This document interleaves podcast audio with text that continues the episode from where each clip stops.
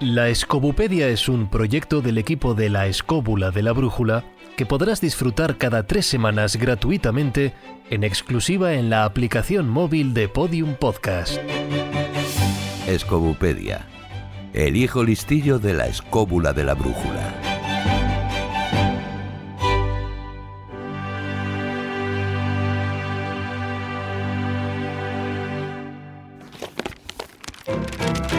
En el tomo de hoy, Déjà vu, en francés ya visto, es un tipo de paramnesia del reconocimiento de alguna experiencia que se siente como si se hubiera vivido previamente. Básicamente se trata de un suceso que se siente que ya ha sido vivido, pero en realidad no. Existen casos muy raros y en algunas personas suele pasar muy seguido en los sueños. damos la palabra a David Sentinella. Bueno, pues muchos hemos experimentado un déjà vu, esa sensación de haber visto o haber vivido con anterioridad algo eh, que acabamos realmente de experimentar y que, según plantean algunas hipótesis, bueno, pues podría estar relacionada o con la precognición, con la clarividencia, con capacidades proféticas o lo que sería en contrapartida, como creía Freud, que lo consideraba como una fantasía del inconsciente. Vamos a ver por dónde van los tiros. Eh, para empezar, el término fue acuñado en 1917 eh, por un investigador francés, Émile Boirac, y que lo planteó en, un libro, El futuro de las ciencias psíquicas. Pero de hecho ya hay referencias anteriores en la literatura, eh, como cuando eh, un naturalista suizo, Charles Bonnet, él describe en un texto en 1788 a una mujer que tenía este tipo de, problemas. Entonces, cuando se trata de definir este fenómeno, como has hecho en la introducción, eh, se utiliza la palabra paramnesia, que es una alteración de la memoria que se caracteriza por la distorsión de los recuerdos. Esto podría ser eh, esa definición de lo que es la paramnesia. Por lo tanto, el déjà vu es una paramnesia del recuerdo. Es decir, que ocurre cuando se tiene la seguridad de que una experiencia eh, que está teniendo lugar en la actualidad ya se ha vivido, ya se ha sentido o ya se ha visto en el pasado. Es decir, se produce una alteración, una distorsión de la memoria que genera recuerdos sin que haya sido vivido realmente. Este fenómeno, bueno, pues como digo, puede ser experimentado por todos. De hecho, solo eh, eh, un alrededor de un 15% de la población dice no haber experimentado un déjà vu en, su vida. Eh, aunque bueno, pues los expertos sitúan eh, una cifra mucho más eh, alta esa incidencia, sobre todo en lo que podía ser en los jóvenes entre 15 y 25 años. parece ser que se da en mayor medida e incluso hay personas que la padecen como una especie de déjà vu casi constante, lo que los especialistas llaman un déjà vu crónico y que se produce en mayor medida en gente de avanzada edad. La experiencia previa que, causa este desorden, esa, eh, bueno, pues normalmente, eh, como ya has nombrado, em, se atribuye en, muchas ocasiones al sueño, aunque en muchos casos eh, se tenga una firme sensación de que la experiencia ocurrió realmente en el pasado. Es decir, en estas ocasiones se suele considerar que como si fuera una experiencia extrasensorial con un carácter precognitivo, pero eh, pues ya que se tiene esa idea de que en el pasado tuvimos una visión más o menos fugaz de lo que ocurriría en el futuro. Aunque la mayoría de los sueños no son recordados, eh, hay técnicas para ello, pero normalmente no los recordamos, se ha especulado en que los sueños leen directamente en lo que es en la memoria de largo plazo por encima de lo que es la memoria de corto plazo. En este caso, el déjà vu podría ser una memoria de sueños olvidados, que tendría elementos comunes con la realidad y que no recordaríamos. Eh, digamos, sería un, no recordaríamos esa experiencia que estamos viviendo en ese momento en estado de vigilia, es decir, cuando estamos despiertos. Sin embargo, los neurólogos eh, bueno, han formulado varias teorías eh, como que plantean como que es una anomalía de la actividad cerebral. A nivel médico, algunos consideran que el fenómeno puede ser eh, ese resultado de un solapamiento entre los sistemas del, que tratan la memoria a corto plazo que se perciben como pertenecientes al presente y las que se dedican a, largo plazo, las que se perciben como pertenecientes al pasado. Esta, digamos, correlación ha llevado a algunos investigadores a especular que la experiencia del déjà vu es posiblemente una anomalía neurológica relacionada con una especie de descargas eléctricas que se producen de, de, una manera indebida en el cerebro. Otras hipótesis científicas han tratado de dar un nuevo enfoque al asunto, especulando con que las imágenes que se perciben por un ojo llegan al cerebro, digamos, milisegundos después de eh, las imágenes que, que, proceden del otro ojo, con lo, cual, con lo cual se causaría una sensación de haber visto algo ya por segunda vez. Pero fijaros, esto eh, yo creo que fue tirado por tierra cuando en el año 2006 unos investigadores británicos de una universidad especializada en el tema, que es de la Universidad de Leeds en, Inglaterra, eh, dieron un cambio radical a todo este tipo de, estas creencias. ¿no? Las investigaciones que estaban realizando eh, en la universidad estaban dirigidas sobre todo a esa demostración de, de los déjà crónicos a los que antes aludía eh, que es gente que experimenta constantes sensaciones de haber vivido o de haber estado antes allí, ¿no? En sus actos, en sus desplazamientos diarios. Y, eh, entonces, en el, a lo largo de estos estudios, los responsables encontraron que el primer caso que se tuviera conocimiento de una persona que era ciega, ciega de nacimiento, con lo cual el déjà vu a través, eh, eh, no podía ser a través de la vista, sino tenía que ser a través del olfato, del oído, del tacto. Entonces, por ejemplo, hechos como, pues lo que sé, abrir una, una cremallera, unos botones, mientras se está escuchando un tema musical, eh, o, por ejemplo, escuchar, tener un objeto en las manos mientras estás escuchando una conversación, eso harían que se activara el fenómeno en una persona invidente. Bien, a día de hoy aunque no se pueden confirmar todavía, las explicaciones eh, científicas creen que, que, el fenómeno del déjà vu puede deberse a un fallo en el giro dentado, que es una estructura que está en el cerebro, en el hipocampo. Bueno, fijaos, el giro dentado. El nombre cuanto menos suena extraño, pero en realidad se trata, es una pequeña región que, como digo, forma parte del hipocampo y que está muy relacionada, por tanto, con lo que es la memoria, con nuestra parte emocional. Bueno, pues, ¿qué es lo que hace el giro dentado? Es muy sencillo y a la vez muy importante porque es el encargado de lo que llamamos memoria episódica.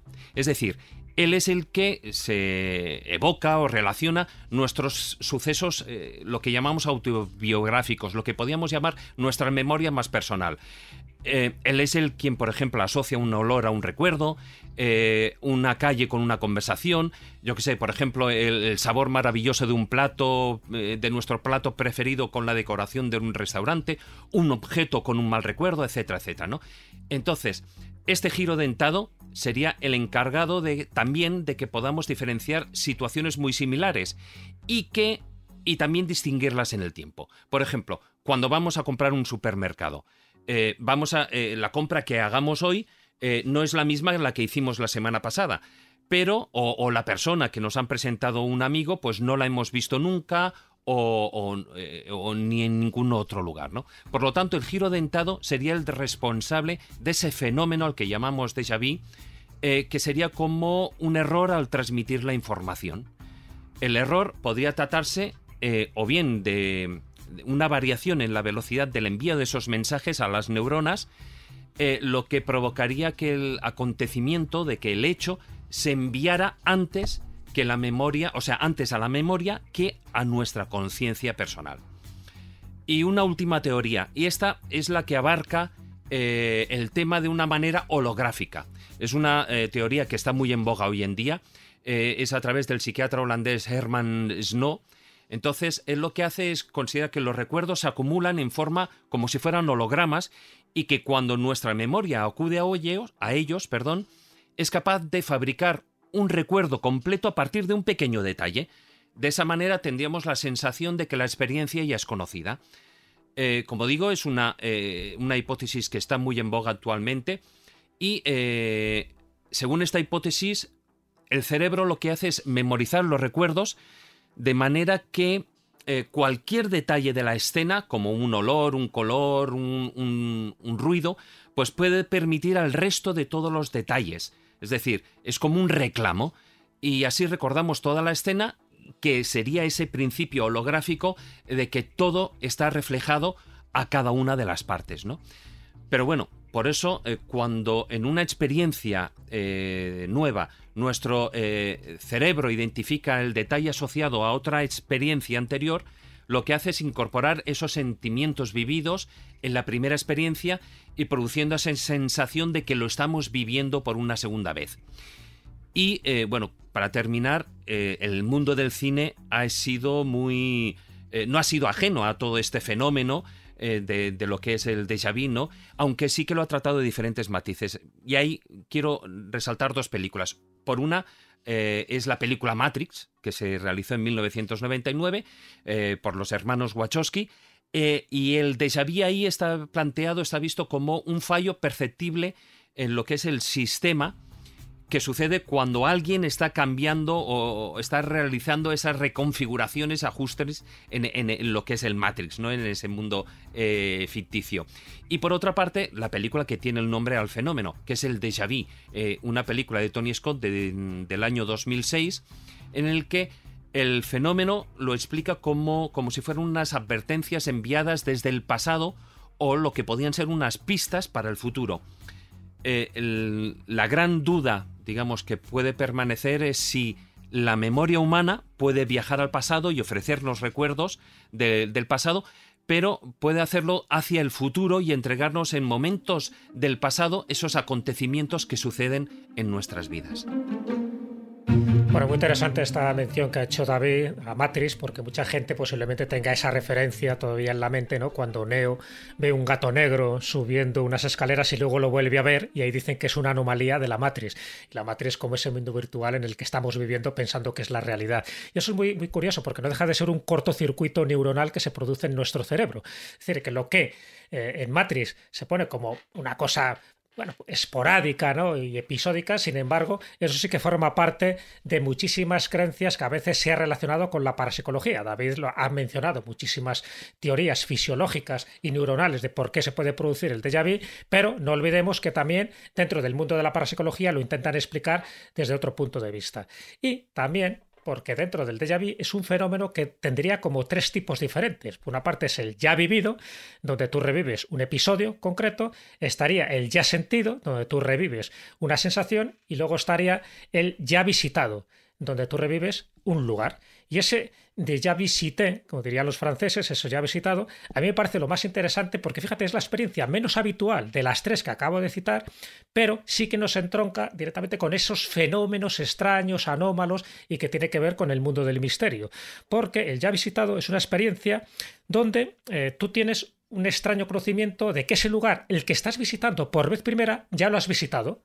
Entonces, claro, esa sensación dices, atiza, si yo es la primera vez, imagínate que vengo al castillo de Montalbán, cómo yo recuerdo cómo es el castillo de Montalbán y cómo recuerdo pues eh, sus galerías o sus prisiones, eh, sin haber visto, por supuesto, ninguna imagen, ningún cuadro previamente. Bueno, pues aquí es un donde uno puede encontrar eh, algo que sin tú tener un conocimiento expreso sabes dirigirte a un lugar concreto o a una, a una mansión concreta Claro, ¿cómo se explica para algunos, no? Pues algunos invocan que has tenido un sueño premonitorio, entonces ese sueño se ha convertido en realidad. Otros invocan a la reencarnación. Ha habido varios casos, sobre todo en la India y en Pakistán, de niños y niñas que han conocido un lugar sabiendo positivamente que nunca habían estado en esa ciudad o en esa aldea. Incluso eh, se invoca a un viaje extracorporal como explicación a este fenómeno. E incluso varios escritores, como estadounidense, nació en el Hawthorne. Hawthorne es el que escribió La letra escarlata y en una de sus obras también hace mención a que visitó un castillo escocés y él tenía un recuerdo perfecto de que ese castillo ya lo conocía. Bueno, pues es un poco lo que quería dejar hincapié, que muchos de nuestros oyentes que nos están escuchando seguro que recordarán muchos casos de algo ya vivido, un déjà vu, algo que ya han sentido, pero yo quiero resaltar que el ya visitado para mí me parece todavía mucho más espeluznante y mucho más fascinante un pequeño apunte a lo que has dicho. Mucha gente, eh, ya que se suele utilizar el término déjà vu, también eh, en, ese que sería que viene a aglutinar todo el resto de, de, de esos déjà vus, ¿no? De, de, circunstancias, yo creo que a día de hoy ya lo deberíamos cambiar por eh, el, ya vivido, ¿no? El, el déjà vécu que, que, dicen los franceses, porque yo creo que sí que lleva más, sobre todo, por, por el caso que he contado de esas investigaciones de la Universidad de Leeds, que personas invidentes, que no ven, evidentemente, pues sí que siguen teniendo eh, o tienen también ese tipo de fenómenos. Bien.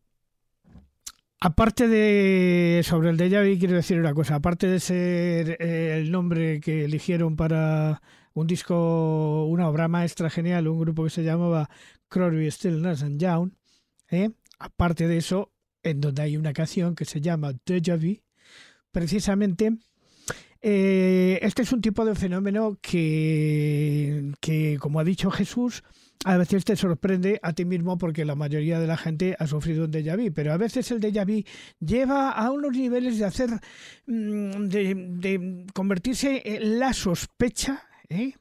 en la sospecha de que algo aquí mm, no cuadra. Vamos a ver. Imaginemos este déjà vu que yo he vivido en alguna ocasión. De repente vas andando por una calle y dices, ahora mismo, según de la vuelta a la izquierda, me voy a encontrar con un perro. Y vas y te encuentras con el perro. Entonces vamos a ver. Eso nos pone sobre una eh, sobre una duda razonable sobre si esto es un trastorno de la percepción o es que la percepción ha sido capaz de percibir que efectivamente había un perro ahí detrás de una manera inconsciente. ¿Eh? ¿Por qué? Porque nosotros posiblemente no estamos siendo conscientes de muchas de las cosas que sí que recibe nuestro cerebro. Y eso pudiera darse ¿eh? como explicación a lo que es un déjà vu. De alguna manera también esto lo conectaría con el fenómeno de la intuición. O sea, yo intuyo de que ahora me voy a encontrar con un perro, pero a lo mejor es que he oído ladrar al perro, pero no he sido consciente de ello. ¿Eh? Y esto sucede con muchísima facilidad, particularmente ese caso me ha sucedido a mí, porque yo que tengo muchos déjà vu prácticamente todos los días, por ejemplo, hay un déjà vu que yo he tenido con Carlos Canales en alguna ocasión, que creo que lo hemos comentado alguna vez, y es que Carlos Canales cuando va andando por una calle se van apagando las farolas. Entonces, eh, ¿qué le está llamando? ¿Apaga farolas? no, tú sabes que cuando él pasa se apagan las farolas. Entonces, o sea, como que ya lo has vivido, pero es que claro, es que ya lo habías vivido, ciertamente. Entonces, claro, estamos en una, en una, eh, ¿cómo diría yo? En una, manera extraña de comprender la realidad. Y a mí me da la sensación de que el fenómeno conocido como déjà vu tiene una componente fundamentalmente relacionada con la intuición. La intuición eh, la leemos de una manera tan rápida, tan rápida, casi prácticamente a la velocidad de la luz, porque es un conocimiento no aprendido es un conocimiento, digamos, automático que está metido en nuestras claves del código genético y que de repente te lo, te lo de repente y dices, anda leche, si es que esto ya lo he vivido yo. Claro, la explicación a todo esto, cuando luego dices, efectivamente, es que yo lo que había vivido coincide exactamente con lo que ahora me voy a encontrar. Por ejemplo, un caso de déjà vu que he tenido por mí.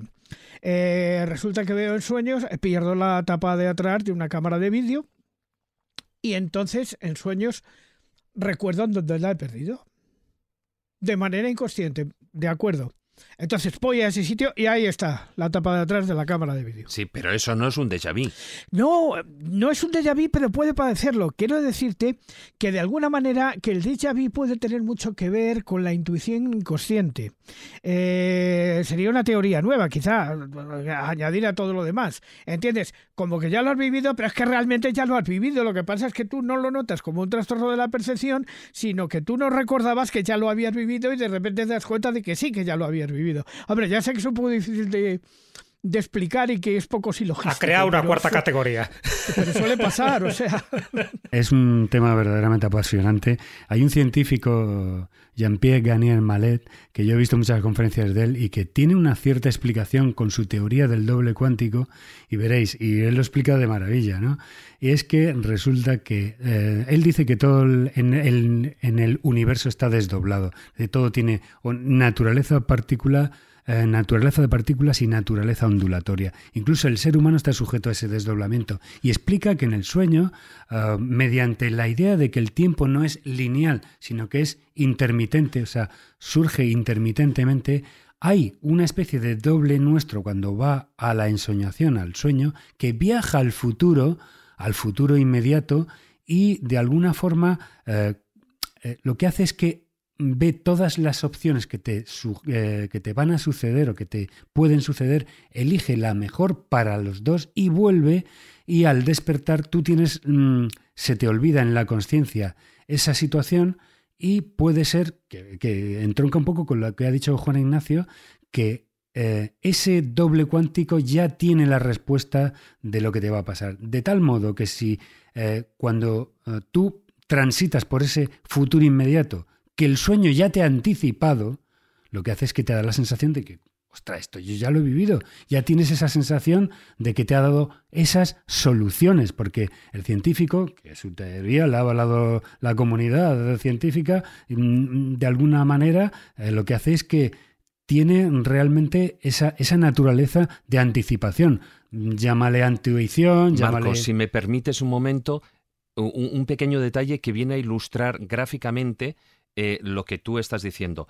Eh, y mucha gente, para que se haga la idea, lo habrá visto. En la película Next. Sí, exactamente. en la película Next, o sea, el, protagonista tiene la visión, o sea, tiene la posibilidad de ver el resto. Yo quería comentar rápidamente que la teoría más reciente y moderna que existe sobre el tema del déjà vu es científica, de tres científicos, se llaman Anne Cleary, Anthony Ryals y Jason Nomi, que publicaron hace poco un artículo en la Psychonomic, en la Psychonomic Bulletin and Review, donde sostenían una cosa muy curiosa, una teoría alternativa, que decía ellos, hicieron un experimento en el cual mostraban a la gente algunas escenas que mantenían una distribución muy similar a otras, es decir, eran imágenes parecidas, pero no exactamente iguales.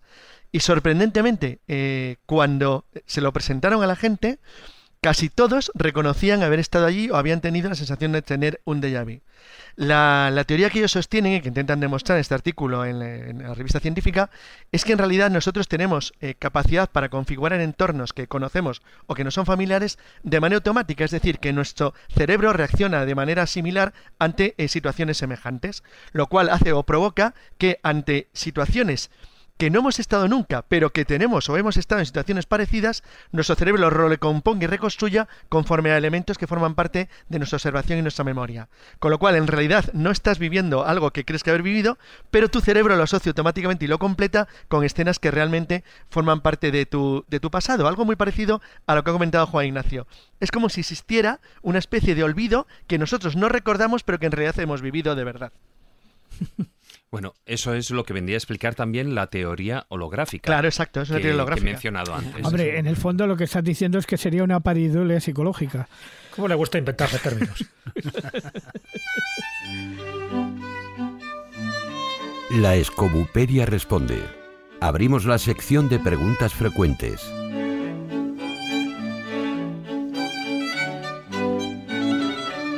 En estos momentos, Juan Ignacio Cuesta quiere contar el último de vu que ha vivido.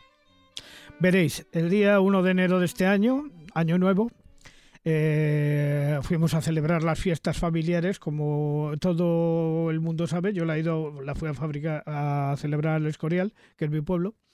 Y entonces resulta que mi cuñado nos subió al Pico Avantos por una carretera que yo he hecho miles de veces a lo largo de mi vida. Y entonces, eh, de repente, me viene una idea a la cabeza y le digo, en la próxima curva te vas a encontrar un coche estampanado de color amarillo. Damos la curva, damos otra curva, damos otra curva y aparece un coche estampanado de color amarillo. Eh, yo no sabía que eso estaba allí pero lo había presentido de alguna manera. Por eso quiero decir que la intuición muchas veces te puede dar. Que yo vi a lo mejor en una de las revueltas de manera inconsciente un coche amarillo más arriba de la carretera, yo no voy a decir que no.